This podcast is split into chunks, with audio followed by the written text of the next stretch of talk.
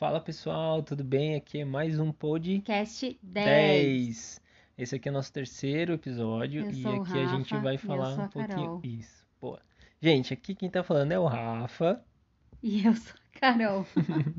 Carol adora me corrigir aqui, eu acho isso super importante. E nesse episódio nós vamos falar sobre como a criação trouxe, né, pra gente alguns repertórios, vamos chamar assim, ou seja, a gente acabou sendo o que os nossos pais trouxeram na nossa criação. E uma das coisas que eu venho, né, desde a minha criação, amo minha mãe, amo meu pai, já quero deixar isso bem claro, mas é que a minha mente é desorganizada, meu dia a dia é um pouco, era, né, um pouco mais corriqueiro, não tinha horário pra nada e tal, tal, tal, tal. E a Carol já não. Então ela tem todas essas partes de organização muito mais certinhas, né? É isso que a gente vai falar hoje, né?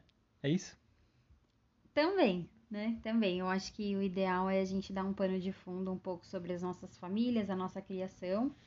E, e na verdade é assim, né? Nós estamos falando sobre a importância é, da, da família ter o mesmo foco. Foi isso que nós falamos no episódio anterior.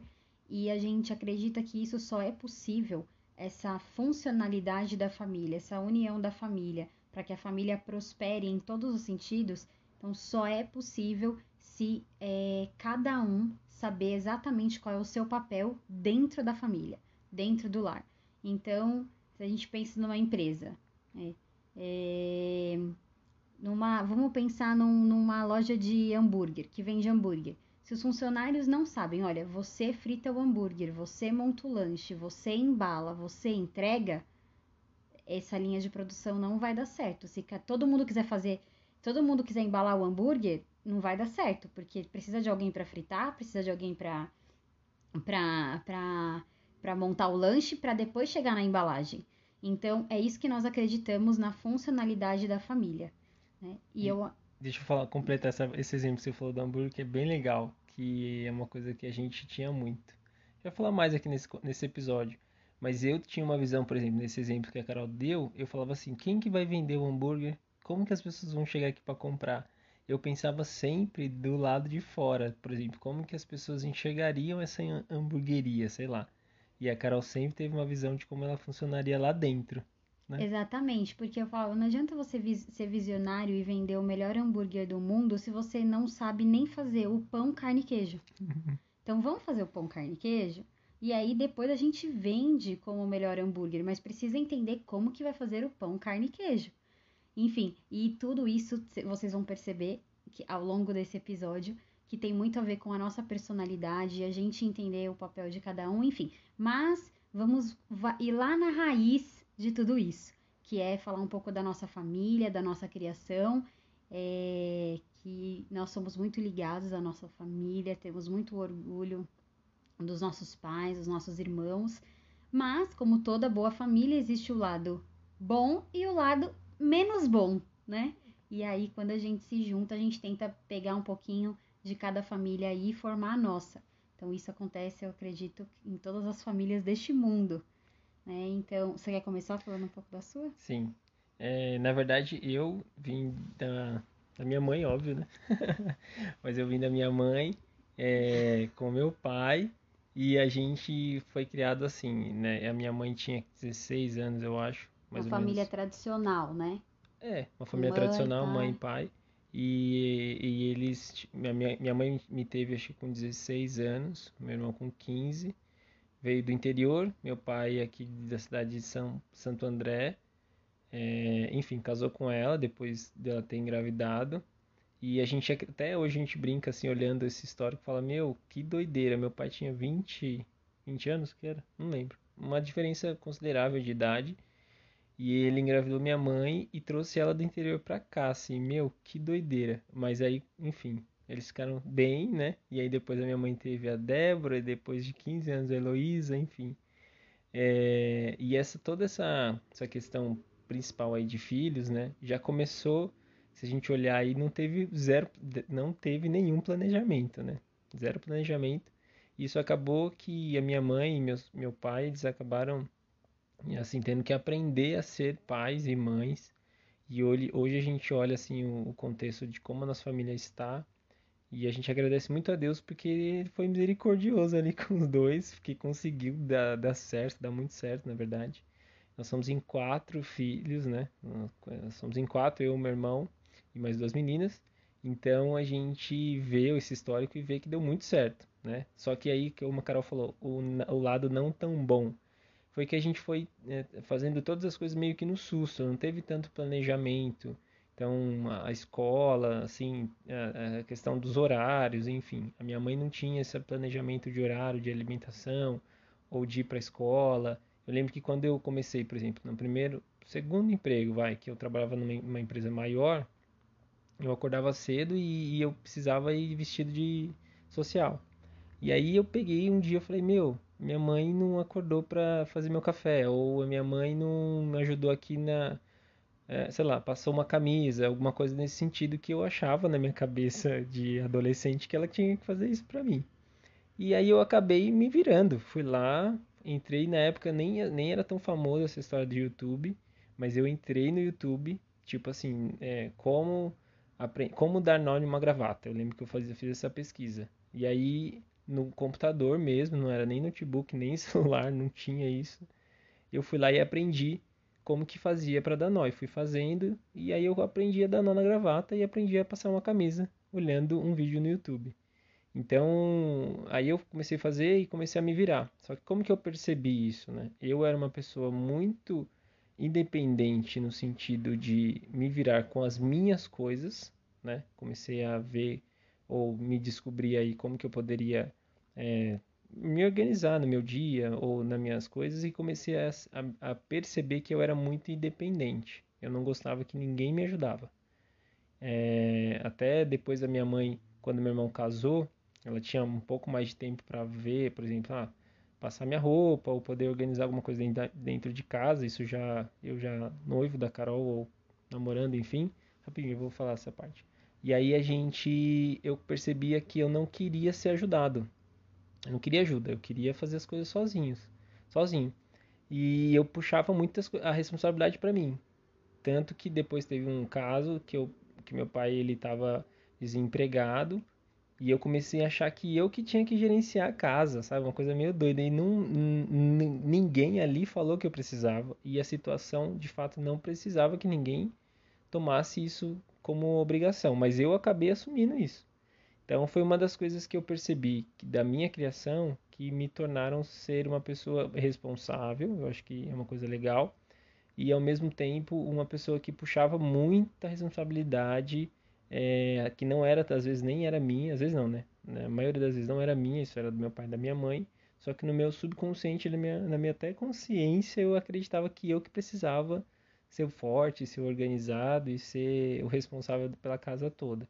Então esse é um pouco do meu histórico, vou passar aqui para a Carol para ela falar um pouco também, depois a gente complementa aqui. É, então, diferente do Rafa, eu não venho de uma família tradicional, meus pais se separaram, eu tinha sete anos e até hoje eu tenho é, convivo com meu pai, tenho contato, sempre tive. Mas o meu pai, é, logo depois da separação, ele mudou para o litoral de São Paulo. Então, no dia a dia, né, a minha rotina ela era feita é, entre eu, a minha mãe e a minha irmã. Posteriormente, nós fomos morar com os nossos avós maternos, né, que nos ajudaram muito. Mas é, é, enfim, a figura que eu tinha de, de, de, como exemplo, né, do, do, no dia a dia, dentro da nossa rotina, era minha mãe, que era sinônimo de uma mulher forte, uma mulher que tomava atitude para tudo, que tinha as decisões na mão dela, que tomava frente, que ia lá e fazia. E também, diferente da família do Rafael, a minha família é uma família extremamente organizada.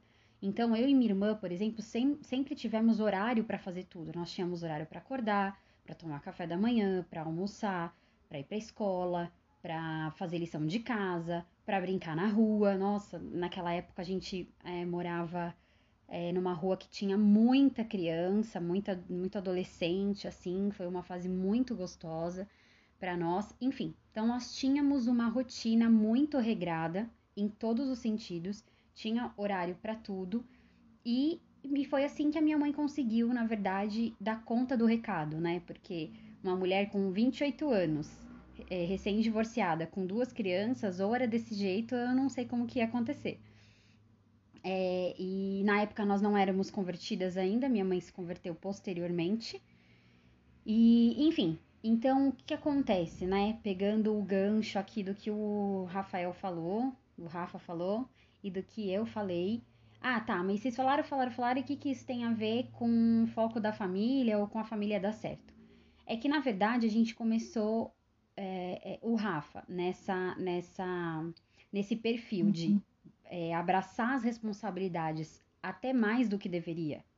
E eu, nesse perfil de enxergar a mulher como uma figura forte, que também deveria se, se posicionar, que também deveria ter atitude para tudo, que também deveria tomar frente de tudo. O que aconteceu quando a gente casou? A gente começou a entrar em choque, porque todo mundo queria ter decisão, todo mundo queria fazer a escolha final, todo mundo queria falar a palavra final, e assim, é, isso começou a criar conflito entre a gente, porque não estava muito bem estipulado qual era o papel de cada um, né?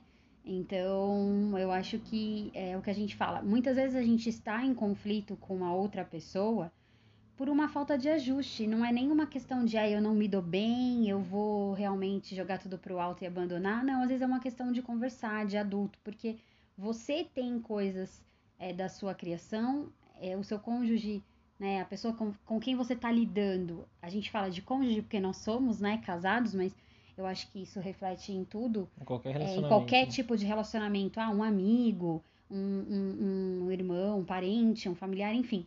E, e por quê? Porque é uma, é uma questão de ajuste. Cada um tem uma personalidade, cada um tem a forma como foi ensinado e não existe certo ou errado. Existe aquilo que é mais saudável, né? Então nós pegamos sim é, o que é o que tem de melhor na família do, do Rafa, o que tem de melhor na minha família, e nós tentamos construir a nossa família com esses melhores. Mas a gente precisava, antes de tudo, entender qual era o papel de cada um dentro da casa. Né? Aí agora o Rafa pode falar um pouco como ele se sentia nessa questão deu, da gente é, estar em choque mesmo, porque é muito difícil para o homem ser confrontado, né? Sim. E eu, não, então aí é legal porque, por exemplo, eu falando, e isso é bem legal pra gente que tá começando a gravar isso aqui, acho super legal que a gente vai refletindo. E eu espero que você aí que tá ouvindo também reflita, é muito bacana. É, lembrar, por exemplo, que eu puxei a informação, né, de que eu puxei, na verdade, o histórico de eu ser uma pessoa tomar a responsabilidade, querer mandar e querer que a minha decisão fosse a, a principal, que é o que eu fazia e tinha esse histórico da minha casa, só que eu não tinha uma organização que a Carol tinha na cabeça dela. Então, ou seja, as duas questões de querer tomar a frente, nós tínhamos. Eu tinha o desejo de tomar a frente da casa e a Carol, consequentemente, até ela nem tinha percebido, ela também tinha isso. Só que é, ela tem, nós dois temos essa questão, só que ela tem uma coisa que eu não tenho, não tinha, né? Que era a parte de organização. Então, quando eu ia falar com ela de algum planejamento ou ter uma ideia, ela já estava com todo o plano e todas as questões todas prontas. Quando ele estava indo com a farinha, já estava voltando com o bolo pronto. É, toda vez ela falava isso. E na verdade isso começou a entrar em conflito, porque eu comecei a ser só um coadjuvante no casamento. Eu falava assim, meu, eu, é, deixa eu perguntar o que, como vai ser o final de semana, deixa eu perguntar como que vai ser tal coisa. E isso para o homem é muito ruim e a Carol percebeu isso, eu também, e a gente fez esse ajuste. Então, só um parênteses. Para o homem é ruim e hoje eu enxergo para a mulher que para a mulher também. Porque à medida em que só eu planejava, só eu organizava, só eu corria atrás de informação e eu não dava espaço para que o Rafa fizesse isso, mesmo que ele fizesse depois de mim, ele teria, ele tem o tempo dele de fazer e eu tenho o meu tempo. E isso também era ruim para mim, porque à medida com que eu fazia isso e tomava a frente das coisas, das decisões, sem eu perceber, eu também perdia um pouco da segurança. No sentido de que, se eu não fizer, o Rafa não vai fazer. Se eu não pensar, o Rafa não vai pensar. Se eu não fizer desse jeito, o nosso final de semana não vai ser legal. Se eu não planejar tal coisa, o nosso filho não vai se divertir. Por quê? Porque eu tomava tudo para mim. Só que isso foi ruim para ele por se sentir um coadjuvante, e para mim, por me sentir cada vez mais insegura em relação às decisões dele. Não só a questão de segurança que você está falando, mas da questão de cansaço mental. que tem toda uma, por exemplo, nesse caso que a Carol está citando, ela está ocupando o papel dela de esposa e está ocupando um papel dela de, de que não é dela, do marido, ou seja, tomando a frente. Gente, voltando aqui rapidinho, tive uma pausa aqui porque a Carol não para de se mexer na cadeira aqui e fica fazendo barulho, mas vamos lá, vamos tentar continuar. Eu estava falando de estava falando que não só a questão de, de, de, me gerar uma insegurança em relação às suas ah, decisões, ah, mas também de eu me sentir cansada por assumir os dois papéis, vai. Sim, isso é uma questão que a gente vê muito na sociedade atual, é, onde a mulher toma frente por uma questão de que a mulher em si ela tem uma percepção muito maior que o homem sobre vários aspectos e o homem ele tem muito mais profundidade, né, quando ele pega para fazer alguma coisa, enfim a mulher já é muito mais generalista, já faz que é a grande frase, né, que ela faz milhões de coisas ao mesmo tempo. E o homem ele já é mais mais é, não especialista no sentido de faz melhor que a mulher, não é isso. Mas ele vai muito mais profundo quando ele vai fazer alguma coisa. Então, isso acaba desacelerando, entre aspas, o homem e acelerando a mulher. Então, a sociedade vê hoje um, um, um reflexo disso, onde a mulher tomou totalmente a frente e o cara tá ali só de coadjuvante. E depois a gente vê vários é, problemas que isso dá na família, como o homem não ter né, aquela questão de que ele toma decisão e a mulher ter a falta de segurança no homem. Então, uma coisa vai puxando a outra. Né? É uma inversão de papéis onde é, as, é, o casal acha que está tudo bem, mas na verdade não está, porque o homem ele começa a ficar infeliz. Por quê? A essência dele é uma essência de estar à frente de tomar uma atitude. Então, à medida em que ele é, é sempre comandado, ele começa a se sentir inferiorizado, ele começa a, a se sentir é, é, talvez menosprezado. Enfim, em contrapartida, a mulher, enquanto ela tá lá, não, mas eu faço, eu comando, só eu faço acontecer, se eu não fizer, não, não vai sair do jeito que eu quero, não sei o que. Realmente, pode ser que nem sempre saia do jeito que você quer. Só que é, você pode perguntar para qualquer mulher que é chefe do lar. É um fardo muito pesado. Né? É um fardo é, muito difícil. É, você tomar atitude de, tu, de tudo. É claro que nós estamos falando aqui num casal onde existe o homem né, e a mulher. É, quando nós falamos num, numa família em que a mulher ela não tem opção, então com certeza ela vai fazer o que a minha mãe fez, porque a minha mãe não tinha opção. Então vai arregaçar as mangas e ir para cima e ser a mulher a mulher que exerce os dois papéis, porque não existe outra pessoa para exercer. Mas dentro de um, de um, casamento, dentro de uma família em que existe o homem e uma, e uma e a mulher, é de extrema necessidade que exista essa divisão de papéis e que o homem entenda qual é o papel dele e a mulher entenda qual, qual é o papel dela para que a família funcione de uma forma saudável. Funcionando de uma forma saudável, a família prospera. E isso é, é uma coisa que a gente fala sempre sobre a Bíblia. A Bíblia é sábia, né? A Bíblia ela nos, é o nosso livro de, de fé, regra e prática. Então, se a gente praticar o que Jesus ensinou, a gente vai ver que as coisas dão certo, que as coisas funcionam. E foi isso que Jesus ensinou. Ele separou qual era o papel da mulher e qual era o do homem, né? Sim.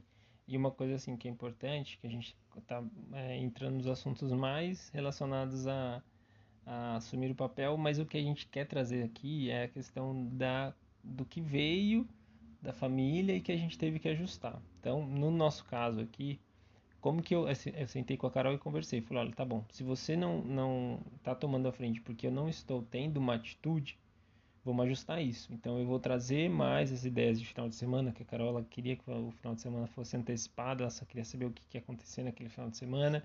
Então a gente começou a ter essas combinações mais é, antecipadas, né? Eu tive que correr aí para planejar um pouco como que seria o, o final de semana, como seria o, a viagem, enfim.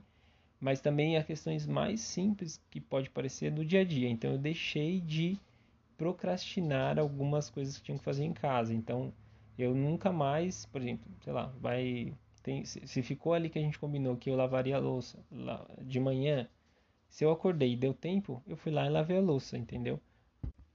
E também questões diárias, assim, sei lá, precisa fazer um furo na parede, precisa é, arrumar um móvel ou levar um, um, outro móvel, enfim, qualquer mudança em si que a Carol, a gente combinava, né? É, ah, eu vou fazer isso.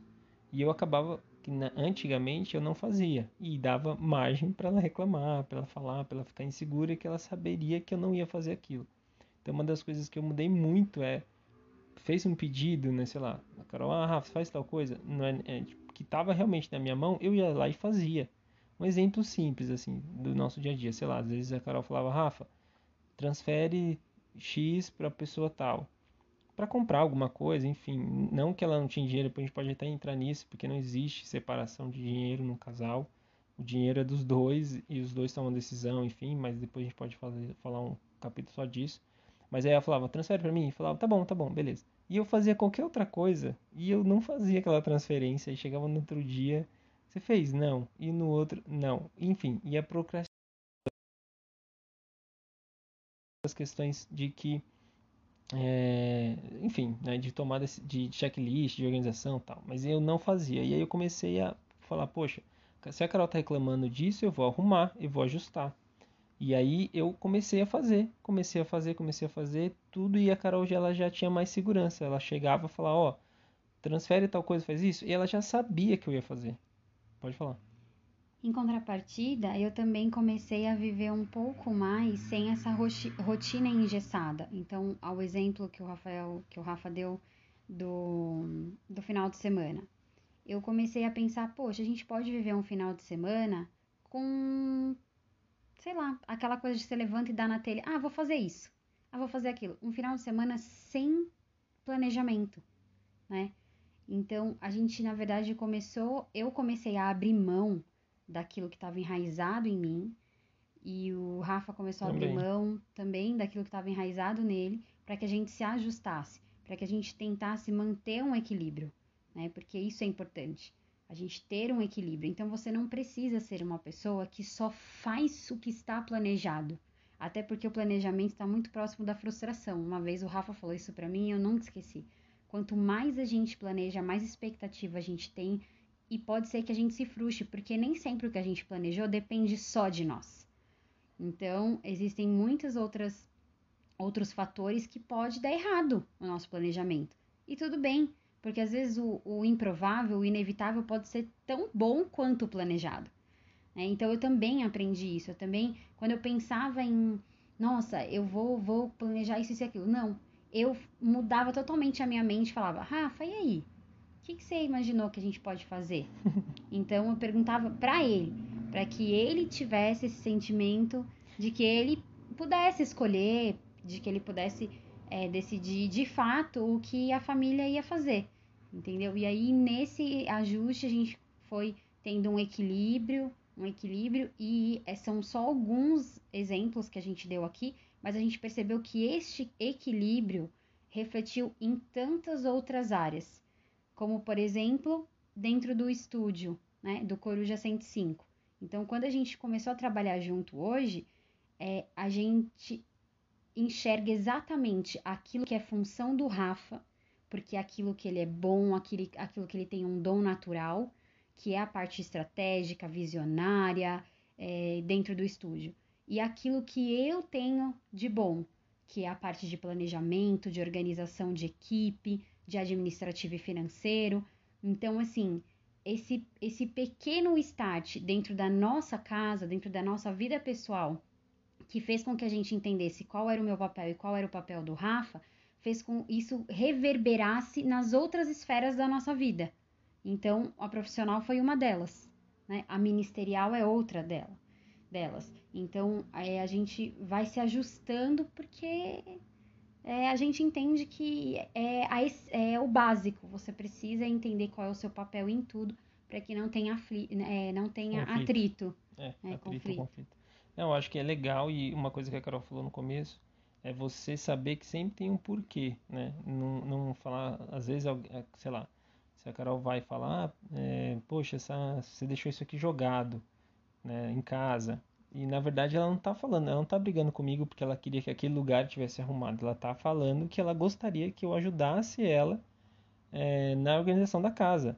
Então, as ações das pessoas e as atitudes, ou o que a Carol fala para mim, ou o que eu falo para ela, não é de fato aquilo que eu estou falando, mas todo um contexto por trás. Então é importante você perceber isso e aí a maior dica que a gente pode dar e que a gente viu é como que você foi criado. Ou seja, é, às vezes eu falo para Carol, olha, que nem a Carol falava para mim muito isso, que é o que mais a gente brigava no começo. Rafa, é, horário e dinheiro não se discute. Então, assim, se falou que era duas horas da tarde, é duas horas da tarde. É universal. Britânico, não, né? É, é uma regra, não é assim, ah, mas isso é. Não existe é. certo e errado, a gente tem que ser flexível. Não, duas horas é duas horas. Então, duas e, aí... e meia já é duas e meia. Sim. E aí foi uma das coisas que a gente começou a perceber que a minha família levava a questão do horário muito tranquilo, assim, era muito, que nem eu acho que eu falei no primeiro episódio, talvez não lembro agora, é, falando assim que a gente era muito ligado pela emoção. Pra gente o que mais vale é aquela aquela aproveitar, né, sair a hora que quer, tal, enfim, voltar a hora que quer também, não ter horário para nada. Isso é não é, é assim, é gostoso tudo, mas enfim, né, tem os seus lados mais ruins do que bons. Mas, por exemplo, até citar um exemplo na casa da Carol uma vez aconteceu. Eu namorava ela, e a gente chegou lá na casa dela, do casa dos avós dela, eu acho, não lembro. E aí uma, uma parte da família estava atrasado para um horário que eles tinham combinado para ser de Natal. E aí, tipo assim, de repente uma pessoa falou: Meu, eu não quero mais esse negócio de ficar fazendo Natal, de ficar todo mundo se reunindo aqui. Nunca tô nem chegando horário. Eu não sei que, que assim, ou seja, criticaram o Natal, a ceia de Natal, queriam desmanchar essa, essa, essa, esse ritual porque as pessoas não conseguiam cumprir o horário para chegar na mesa. Eu falei: Meu, que doideira é essa? E aí foi muito legal o Rafa retratar isso, porque em contrapartida, eu, é aquela coisa assim, né? Minha família, ela não consegue ser flexível. Ué, a gente combinou o horário, a gente combinou o horário. Gente, mas a gente tá numa ceia de Natal. Tudo bem se o outro chegar um pouco depois ou um pouco antes. Hoje eu enxergo isso. Mas em contrapartida, eu nunca esqueço a primeira vez que nós fomos viajar pra, pra casa da avó do Rafa no interior. O Rafa falou: Carol, nós vamos sair três horas da manhã daqui de casa. Tá bom, tá bom. Na época eu não dormia na casa do Rafa, nem ele na minha. Então eu falei, mãe, por favor, você pode me levar de madrugada na casa do Rafa? Porque eles vão sair de lá às três horas da manhã. Bom, gente, eu levantei de madrugada, minha mãe, minha mãe levantou de madrugada, me levou até a casa do Rafa. Por quê? Três horas da manhã é três horas da manhã. Ok, cheguei lá. Sabe que horas que a gente saiu pra viagem? Onze horas da manhã eu já tava, vocês imaginam o meu nível de estresse. A gente namorava, então eu ainda não sabia lidar com isso. Então, assim, é, é muito legal a gente retratar esses dois fatores, por quê? Minha família estava certa na ceia de Natal? Não. A família do Rafa estava certa, tipo assim, porque eu me senti, meu, então eu sou trouxa, falta de consideração. Eu tô aqui desde as três horas da manhã. E eles nem aí com o batido da caixa. Então, assim, ou seja, os dois extremos é ruim. Você não precisa acabar com uma ceia de Natal porque alguém não chegou no horário, mas você também precisa entender que quando não pode você acabar marca. Viagem, né? É. Você, você também tem que entender que quando você marca o horário com alguém, isso não diz respeito só a você ou só a sua vida. Isso diz a, respeito ao próximo. Então você tem que pensar que o próximo está se programando para aquilo que você combinou com ele. Né? Enfim, então é só um dos exemplos que a Sim. gente tem de que é importante a gente ter um equilíbrio, nem 8 e nem 80. Sim, entre a questão do horário e o motivo daquele horário, né? Tem vários exemplos, viveu um monte para compartilhar aqui com vocês. Que eu falava para Carol, falei, Carol, mas mais importante do que o horário é a gente estar tá bem lá. E tem essa questão que a Carol falou, só que o, o planejamento e tudo que a gente faz, né, na verdade, a gente lida com outras pessoas e outros fatores. Né? Então, muita coisa pode acontecer, e aí é claro que entra o planejamento de você prever até algum, algum sei lá, vou, eu tenho uma reunião marcada em São Paulo. Então eu já sei o, o, trajeto que eu vou ter, o tempo que eu vou levar, só que eu vou prever, me antecipar para que possa acontecer alguma coisa, ou seja, eu já estou organizado em é, assim, prevendo que algo que não está no meu controle possa acontecer. Então é muito importante dentro de todo planejamento não só de família, mas sei lá, de estratégia, de empresa, enfim, você ter esse equilíbrio, porque nada é, você tem o um controle total sobre aquela situação. Sempre você tem uma questão que está relacionada a outras pessoas e outros fatores. Inclusive dentro do casamento. Sim. Não tem como você ter controle de tudo. o casamento ele é constituído por duas pessoas. Então você tem que entender que existe também a vontade do outro, a decisão do outro, limi as limitações do outro, as falhas do outro e as qualidades do outro, porque o outro também tem muitas qualidades que nós não temos. Então é esse, é essa, é isso que a gente queria falar nesse episódio de você, se você está tendo algum conflito, né, algum é, algum atrito aí muito grande com algum tipo de relacionamento, para que vocês sentem, conversem, entendem, antes de tudo, a raiz de tudo, por que, que um é assim e por que, que o outro é assim, e entenda que é uma questão de ajuste de equilíbrio. Não precisa ser o que você quer e não precisa ser o que o outro quer, mas é, pode ser uma coisa que seja bom para os dois e principalmente para a família de vocês. Né? Acho que é isso. Sim. Gente, muito obrigado de você ter ouvido a gente até aqui no final. Você encontra você me encontra no Instagram, é, arroba e você encontra arroba Caroli, Carol Não. Ferrante. Não, É isso? Não. Ixi, Nossa. deixa que eu falo. Fala. O meu Instagram é arroba carol, com C, Fonseca, underline 10. Isso. Ela 10 mudou, é 1, 0. ela mudou recentemente, isso tá me complicando aqui, gente. Mas Uhum. é isso aí. É, mais uma vez, a gente agradece você ter ouvido até aqui e não deixe de compartilhar esse conteúdo. É, a gente quer trazer é, conteúdos relacionados ao casal, à vida de empreendedor, cristão, empresários, enfim, né? A gente trabalha com estúdio de design gráfico, digital, faz várias coisas, mas eu não quero fazer aqui um jabá. Quero finalizar que estou já falando demais aqui, tá bom? Um grande abraço, fique com Deus e tchau, tchau. Thank you.